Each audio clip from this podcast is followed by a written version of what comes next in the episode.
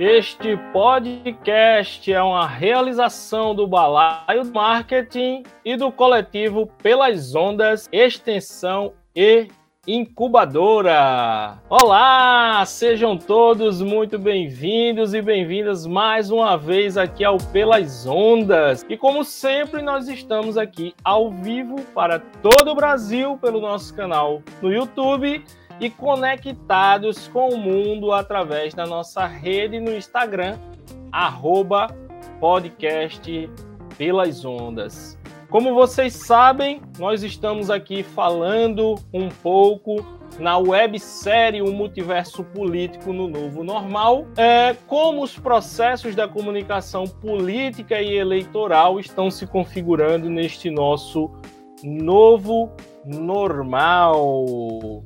E essa websérie ela tem a produção de Rosângela Silva, Gil Santiago e Amanda Regina. Na redação, Virgínia Helena. A direção de produção é de Carol Pessoa e a edição geral de Kaline Almeida. Na assistência de estúdio e redes sociais, ela, a menina prodígio Elo Costa. E na técnica, o cara que manja dos Paranauê. Na edição de áudio, Miquel João.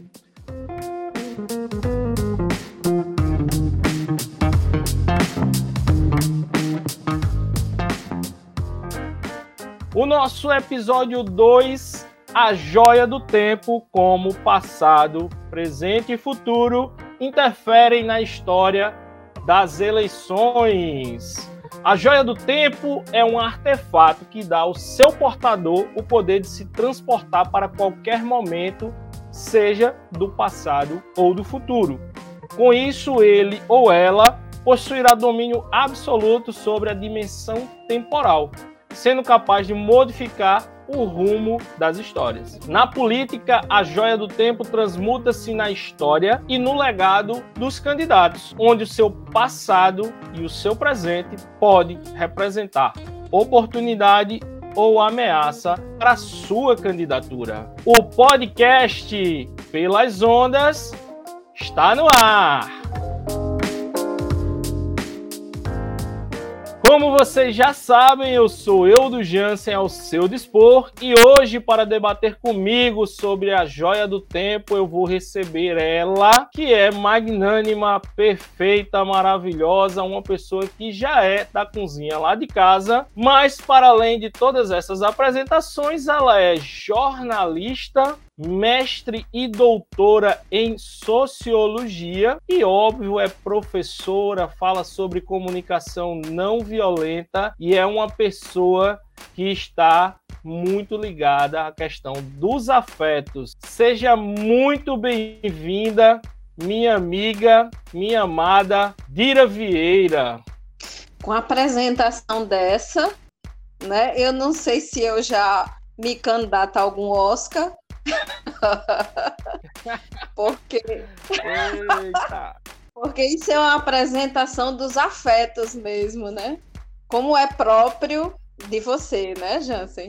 Pois é, Dira, mas seja bem-vindo. Você está na minha casa, né? Seja bem-vindo e você sabe que você é daqui de casa. Mas não é por isso que você está aqui no podcast Pelas Ondas, é pela sua competência e pelo seu lugar de fala, viu? Eita, obrigada. Obrigada mesmo, Jansen. É um, é, você sabe que é um prazer estar é, nas suas turmas, nos seus projetos, em qualquer coisa que você estiver aprontando, estiver aprontando, porque é sempre um grande prazer trabalhar com você, pela pessoa que você é, né? Pela inspiração que você é. Então eu faço questão de estar onde você estiver. A recíproca é verdadeira, é sempre muito bom estar perto de você.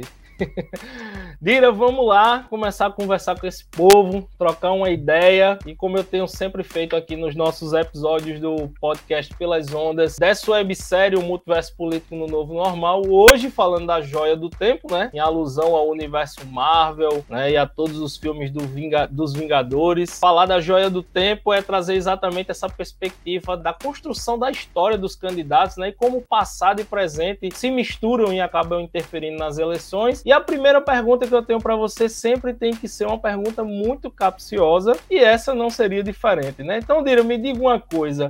um pescador e um candidato contando uma história. Quais são as semelhanças? Quais são as divergências? Em quem eu devo acreditar? Me conte. Primeiro no pescador.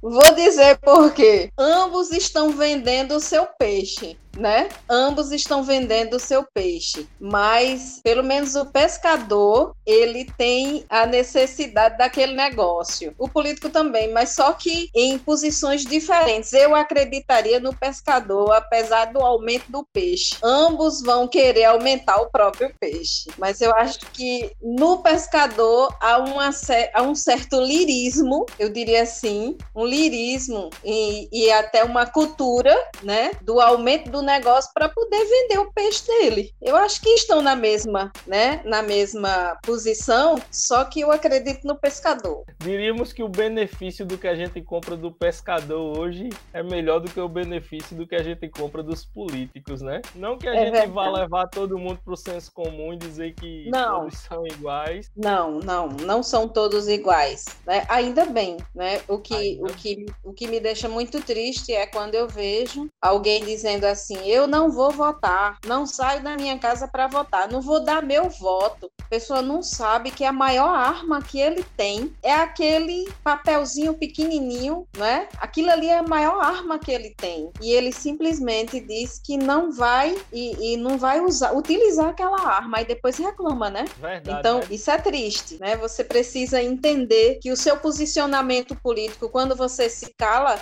você também é cúmplice por tudo que está acontecendo. Então, não votar, essa nega, negação desse processo político também é culpa sua. O processo político que está aí diante de nós, completamente desesperador para a gente, que está do lado de, de cá, né? É culpa também nossa, porque a gente vota por protesto, a gente não vota, não vai e não faz esse, não, não leva esse processo a sério, né? Isso, eu acho que falta uma seriedade nesse processo, uma, uma busca por esse é, por essa importância social que é a política.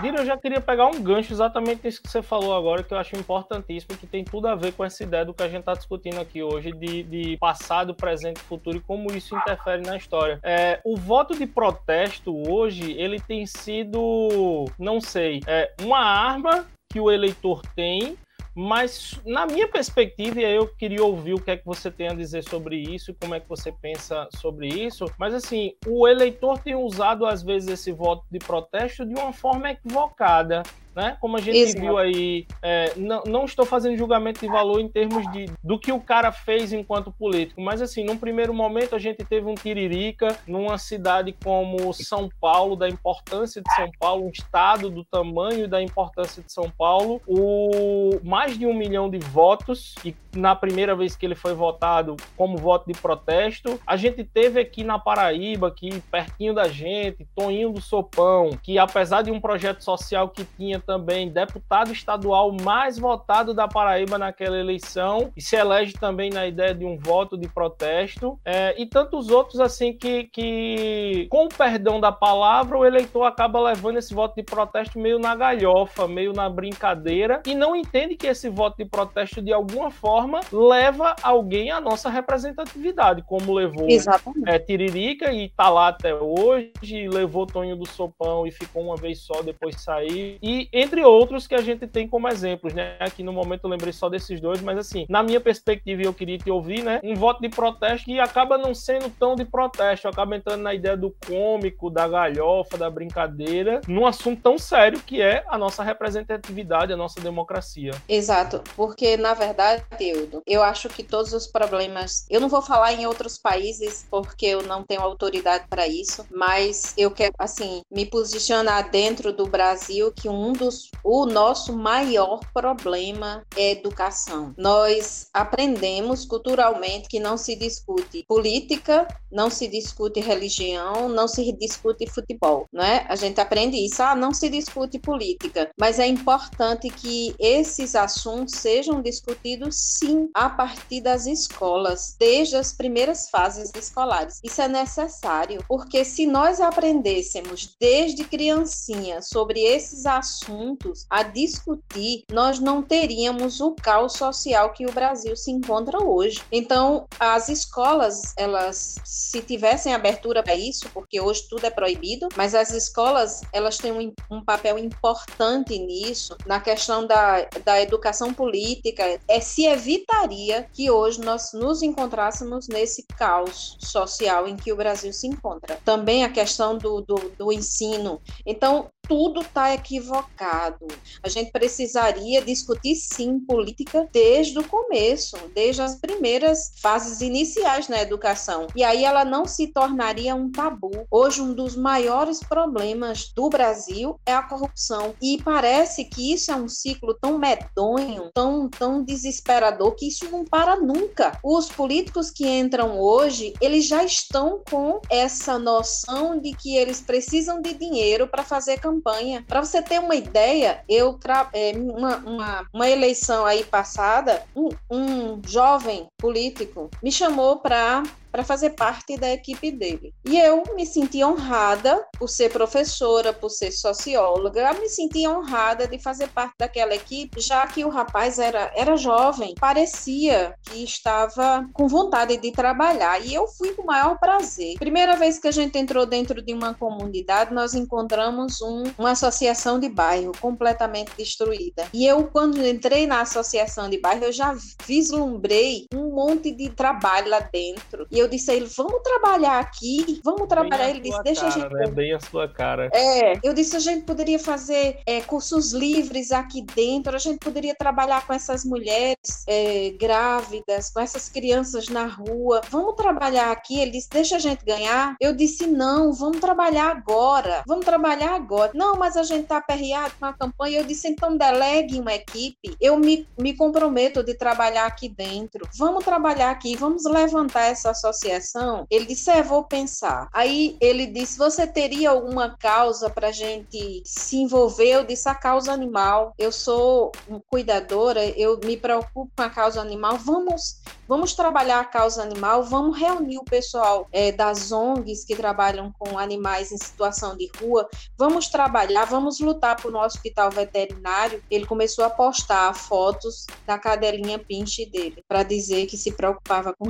animal Então, para mim foi uma decepção. Ele não ganhou as eleições e a comunidade lá continua do mesmo jeito. E eu, e eu me prometi, não trabalho mais às vésperas de eleição para ninguém. Não trabalho. Agora, se me chamar após as eleições, eu tenho o maior prazer de ir, né? De trabalhar. Eu tenho um sede de trabalhar dentro dessas comunidades, mas não levando política. Porque ainda não há, pelo menos os que eu já observei, é, agora não, os, os, anteriores, não há essa cultura de fazer política para transformar a sociedade, mas para transformar o próprio bolso, os dos amigos e dos assessores. Essa é a política, né? não é para transformar. Isso beira o cômico, né, Dira?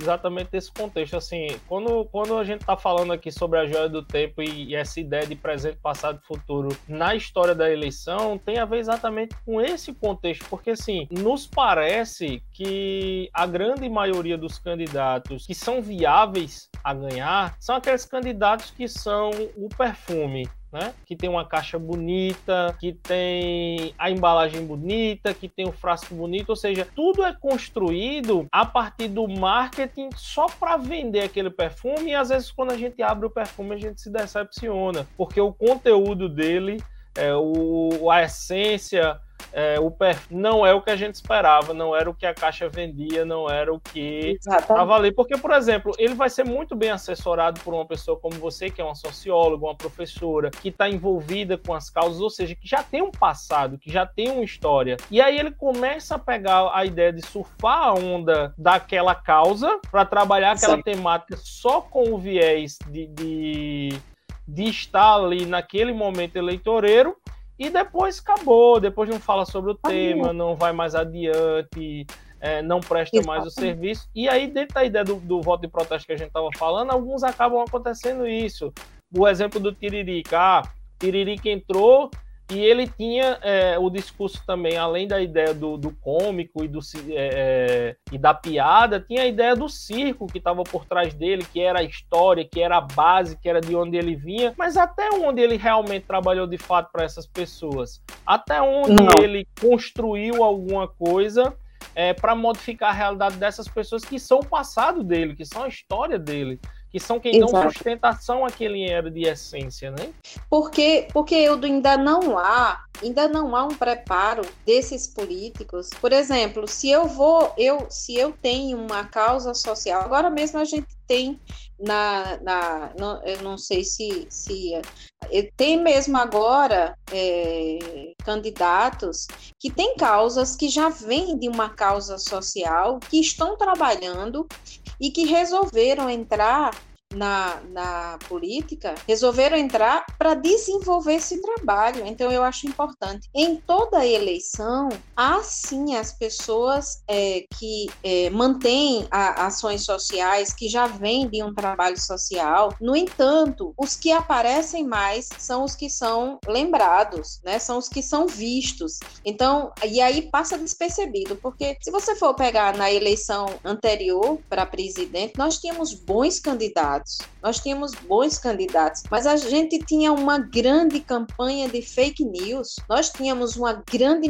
campanha de mentira para é, eleger um em detrimento dos outros. Agora, existiam pessoas boas, muito boas, né? Se você for pegar a lista dos candidatos a presidente, nós tínhamos pessoas comprometidas, tínhamos pessoas comprometidas com o meio ambiente, com a educação, com saúde, né? Nós tínhamos pessoas de todo, de todo, de toda a capacidade para para enfrentar os desafios desse país. Mas as pessoas, elas estavam envolvidas, elas elas foram bombardeadas pela mentira, né? Então elas foram bombardeadas pelas fake news e até hoje a gente não consegue se livrar das fake news, porque elas agora invadem também a questão, já vão chegando agora na questão da vacina, que é, nós já vamos entrar. Então, esse voto de protesto é também uma ignorância. O voto de protesto, então, olha para ter uma ideia de, de, de, do caos em que nós estamos,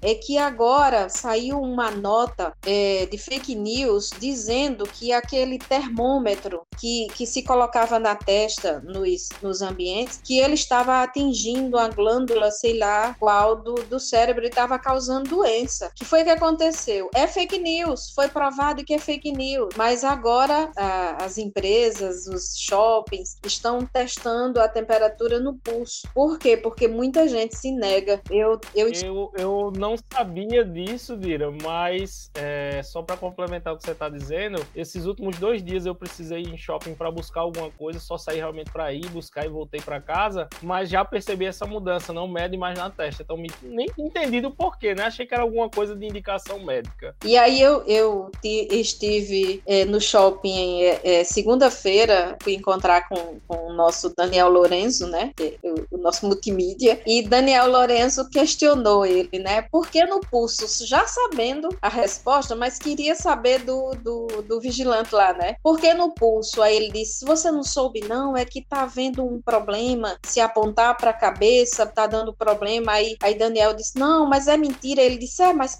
por via das dúvidas, é, a gente tem que obedecer, tem que ser no pulso. Aí Daniel disse: bota aqui na minha testa mesmo. mas é, é muito sério. Então, você vai observar que tudo isso, Eudo, passa pelo quê? Educação, treinamento nas escolas. A gente está numa onda de, de mentira terrível exatamente nessa ideia de, de cultura e de educação, né? O quanto cultura e educação. E aí, mais uma vez, puxando o gancho da, da, da te, do tema hoje da, da nossa joia do tempo, né?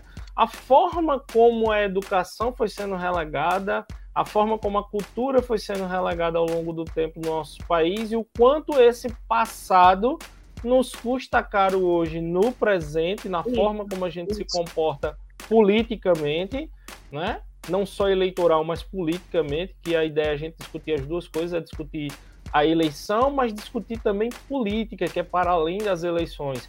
É, e a forma como isso é, interfere no nosso futuro, ou seja, qual é a perspectiva de futuro que a gente tem é, pensando nessa ideia que a nossa história está sendo contada de uma forma é, muito errônea, está é, tá sendo construída de uma forma equivocada, é, sobretudo na ideia da educação, e o como isso vai refletir no nosso futuro.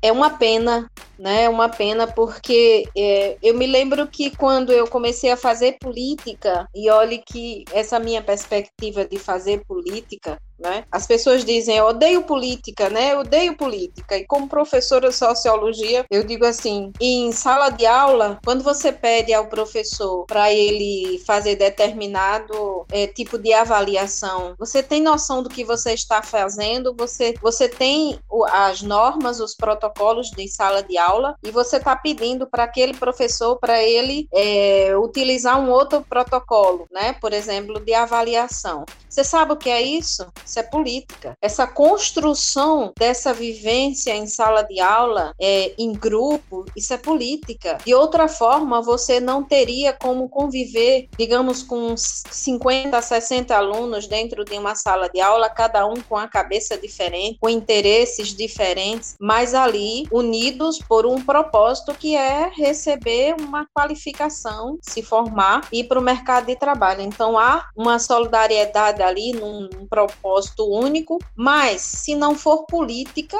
para organizar aquele grupo, ele não vai se sustentar, né? Se não houver um protocolo da instituição para organizar aquilo ali, o protocolo do próprio professor, porque o professor em sala de aula ele também tem seus protocolos, seu, sua, sua própria metodologia. Isso é política. Mas o que é que nós fazemos? Colocamos sociologia e antropologia para EAD, porque é mais fácil você estudar sociologia decorando os clássicos, né, por vídeos, os vídeos que já estão gravadinhos e que entregam tudo mastigadinho para você. Você só tem que dizer quem era Durkheim, quem era Moos, quem era é, é, Weber e, e Karl Marx, e só isso. Você não, não discute sobre os problemas sociais, você não você não avalia a vida social, o que você está vivendo. Você só decora aquilo para fazer a provinha de EAD. Então, se tira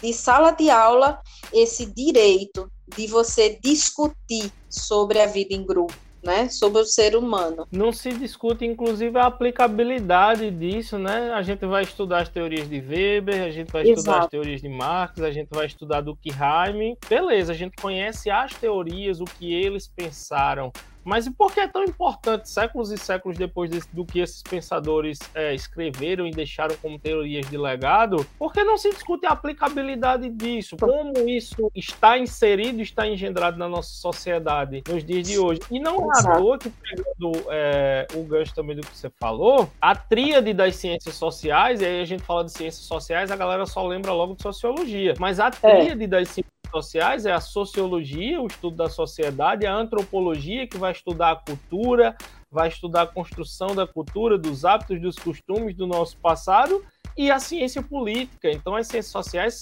é essa Exatamente. tríade aí, sociologia, antropologia e política. E não à toa é uma tríade indissociável. Você vai estudar e vai discutir ela de forma paralela, de forma é, é, conjunta, né? De forma que uma coisa vai construindo junto com a outra. Exatamente. E nos últimos dias, é até a, é, ser professor é, é, um, é uma profissão de risco. Eu lembro que nas minhas últimas aulas, há pouco tempo, né, lá em São José do Egito, eu tive, estava ensinando lá, e na minha primeira aula de sociologia, eu tive um aluno que levantou a mão e ele perguntou assim: "A professora, posso lhe perguntar uma coisa? Eu estava explicando, a gente estava debatendo sobre a Revolução Francesa, né? Revolução Francesa. E ele perguntou: "Posso fazer uma pergunta?" Levantou a mão: "Posso fazer uma pergunta?" Era o primeiro dia de aula dele, eu já estava bem na terceira, né? Eu disse: "Pode, claro. A gente está aqui discutindo, né?" Ele falou: "A senhora é comunista.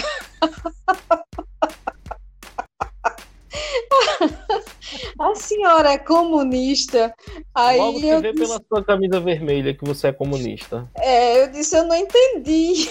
Eu não entendi o, a pergunta. Ele disse, não, porque a senhora está falando aí sobre revolução. Eu disse, meu Deus, eu, eu, o que é que eu faço? Eu me mato agora ou deixo para me matar quando terminar a aula? Porque, porque é por aí, é, é por aí. Olha que o rapaz já vinha de uma já era de, já vinha de outra graduação, né? Ele já tinha terminado uma graduação, estava fazendo a segunda. Eu disse, meu Deus. Aí ele disse, cuidado para a senhora não, não fazer doutrinação. Aí eu disse, tudo bem, eu posso entrar em sala de aula com um esparadrapo na boca e terminar a aula com um esparadrapo, né? Não então, sabe como é senhor... é valiosa a doutrina de Ira Vieira. Oh, meu Deus! a doutrina dos afetos, da comunicação não violenta Sim. e tudo mais. Eu fui para um, uma palestra no Belenzinho, em São Paulo, é, numa faculdade lá chamada FIP. E no final, tudo lá termina em pizza, né? E, e vinho, né? Em São Paulo. E no final, terminou a palestra e o pessoal, vamos, vamos para um bar, vamos, vamos conhecer a noite paulista e tal, né?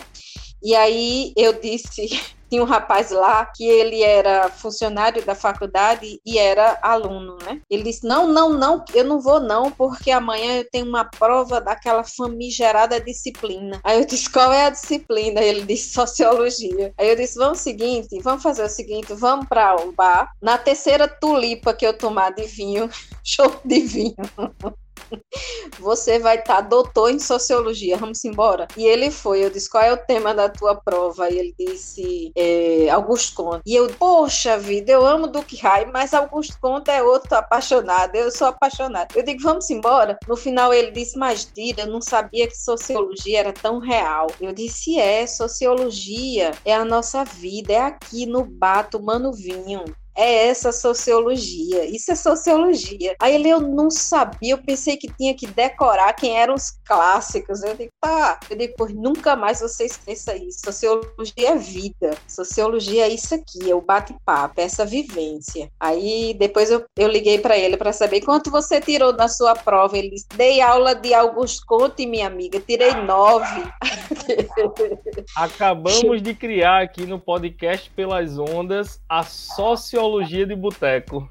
Ô, oh, rapaz! Isso dá um livro, isso dá um dá. livro, certeza.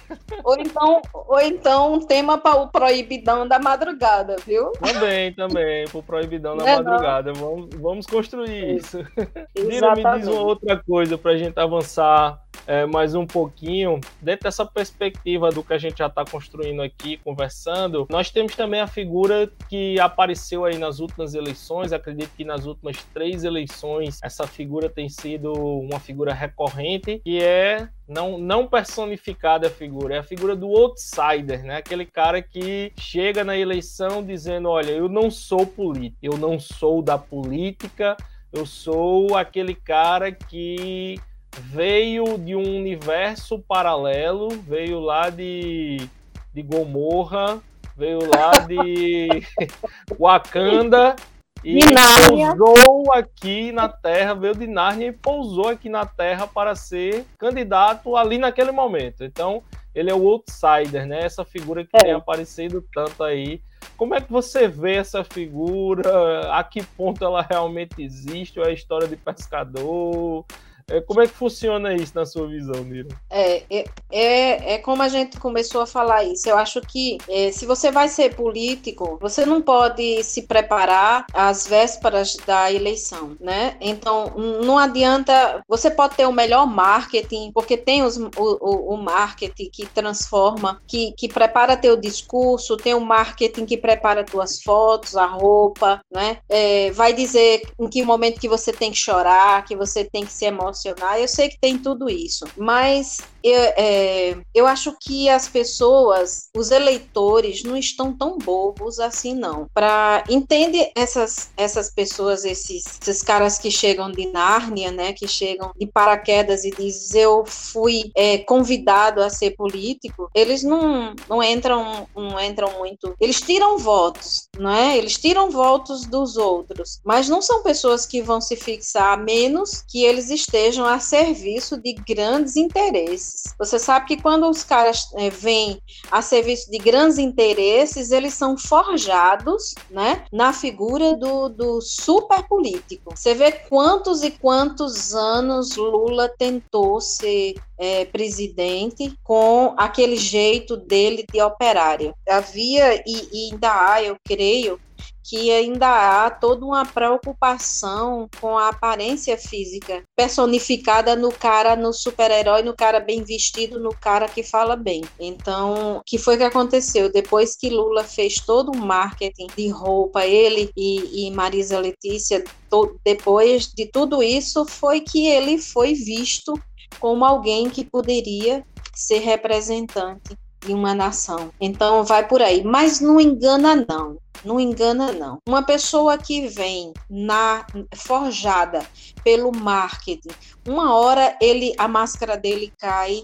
e ele mostra quem ele é. Eu tenho convivido como funcionária pública né, como professora, sendo já fui, agora mais não, mas já fui procurada por muitos políticos e eu sei o que eles dizem nos bastidores, quais são as propostas que eles nos fazem nos, nos bastidores, né? Às vezes até propostas, eu digo indizíveis, porque são terríveis. Infelizmente a gente ainda tem essa realidade e a gente sabe o quanto é difícil para quem é realmente novo é, ou para quem está disposto a fazer uma política que a gente poderia dizer diferente, conseguir entrar nesse cenário, né? Conseguir burlar o sistema Exato. e conseguir entrar nessa engrenagem, que foi o que a gente acabou discutindo com o voto de protesto, com.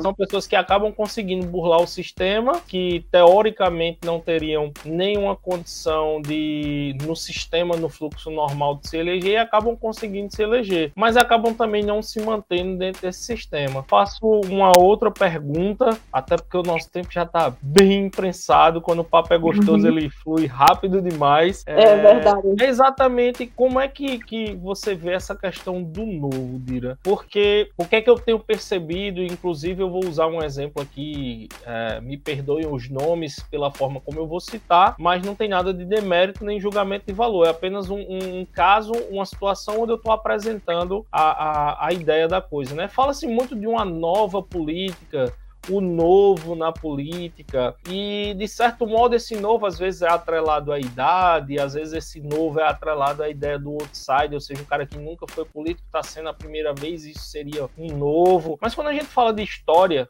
de passado, de presente, e a gente analisa esse novo, né? às vezes o cara que está se dizendo novo naquele momento, que está sendo candidato a primeira vez, mas ele é o marido de alguém que já foi, é a esposa de alguém que já foi, é o filho de alguém que já foi, ou é o filho de alguém que é um outro cargo e acaba entrando naquele momento. Então, assim, o novo acaba tendo essa essa, essa configuração no sistema político, no sistema eleitoral, do cara que nunca foi ou do cara que é novo de idade. Mas quando a gente vai analisar o lastro da história, a base da história do, do da pessoa, da figura, né, seja ele, sejam homens ou mulheres, acabam tendo alguma ligação política de uma forma ou de outra com alguém que está ou que já foi da política.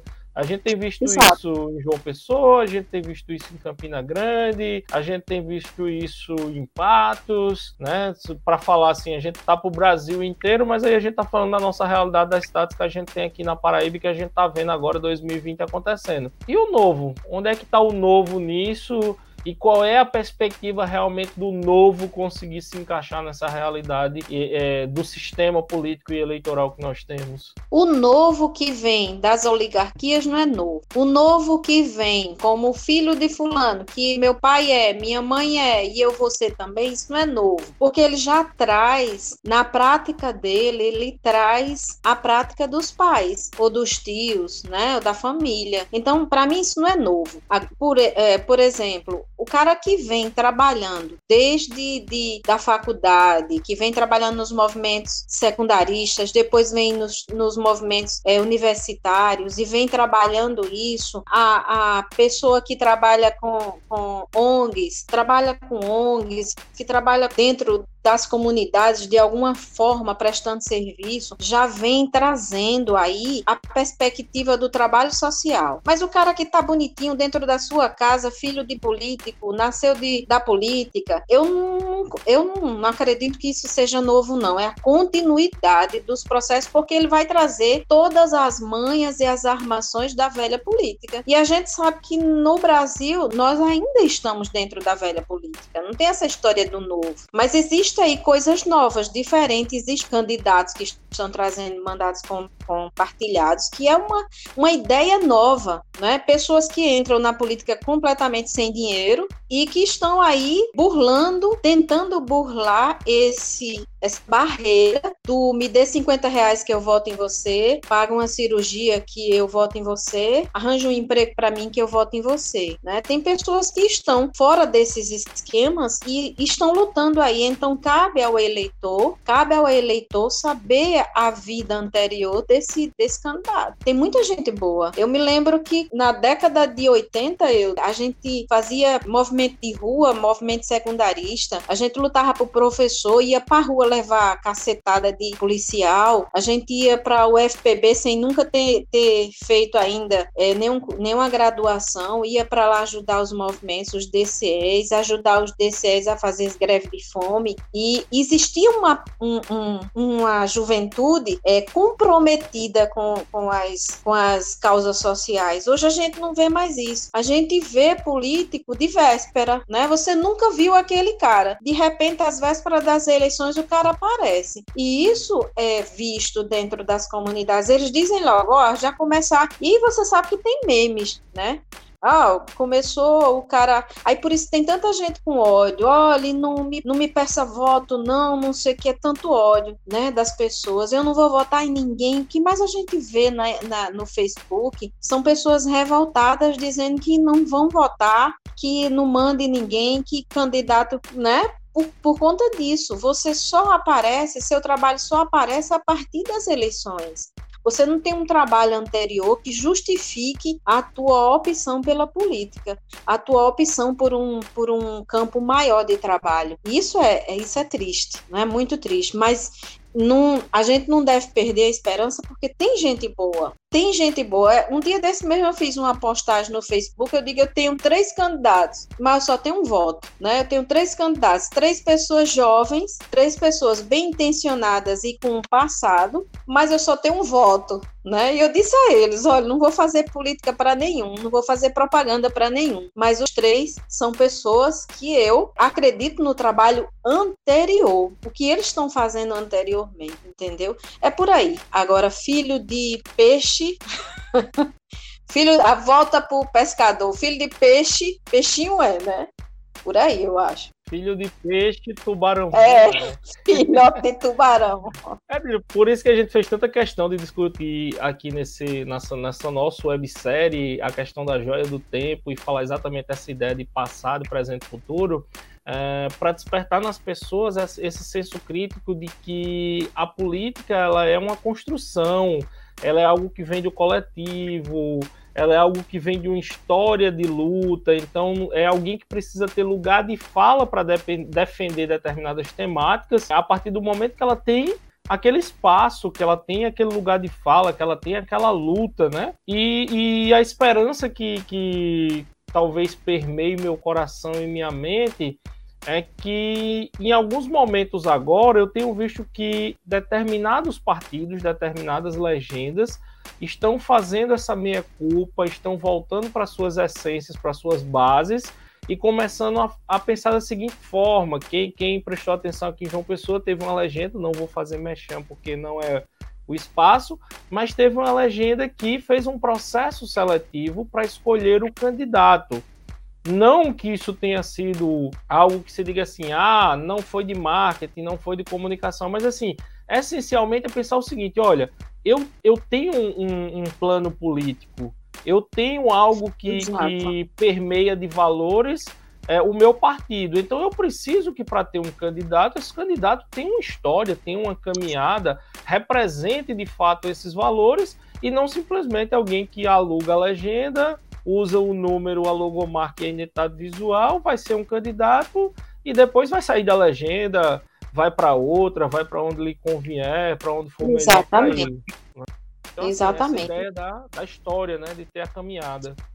E do projeto político, né? Qual o seu projeto político? Para evitar que o cara que o cara é, defenda causas que vão de encontro aos interesses sociais, né? A gente não pode mais estar tá acreditando que os caras que falam na é engraçado que se critica tanto a, a foice do, do, do, comunismo, né, a foice e o martelo, mas se usa as armas, armas, né, a, a pistola, a arma mesmo, como, como ferramenta de posição de, de, de valores, né? Discurso então, político.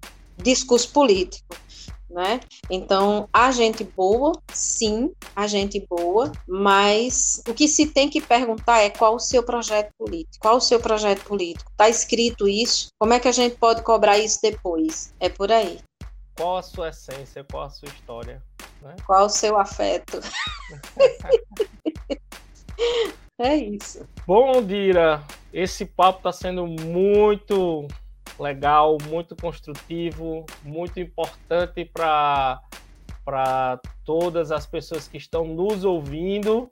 E como todo papo bom, infelizmente ele passa rápido e nós já estamos chegando nos nossos momentos finais, né? E antes que nós façamos as nossas despedidas, os nossos abraços virtuais afetivos entre entre nós e os ouvintes, eu gostaria de lembrar a todos vocês, né, que ainda não nos acompanham, que ainda não estão juntos conosco, que esta live ela se transforma no nosso conteúdo de podcast que está disponível nas principais plataformas agregadoras de podcast, como Apple Podcast, Google Podcast, Deezer e Spotify.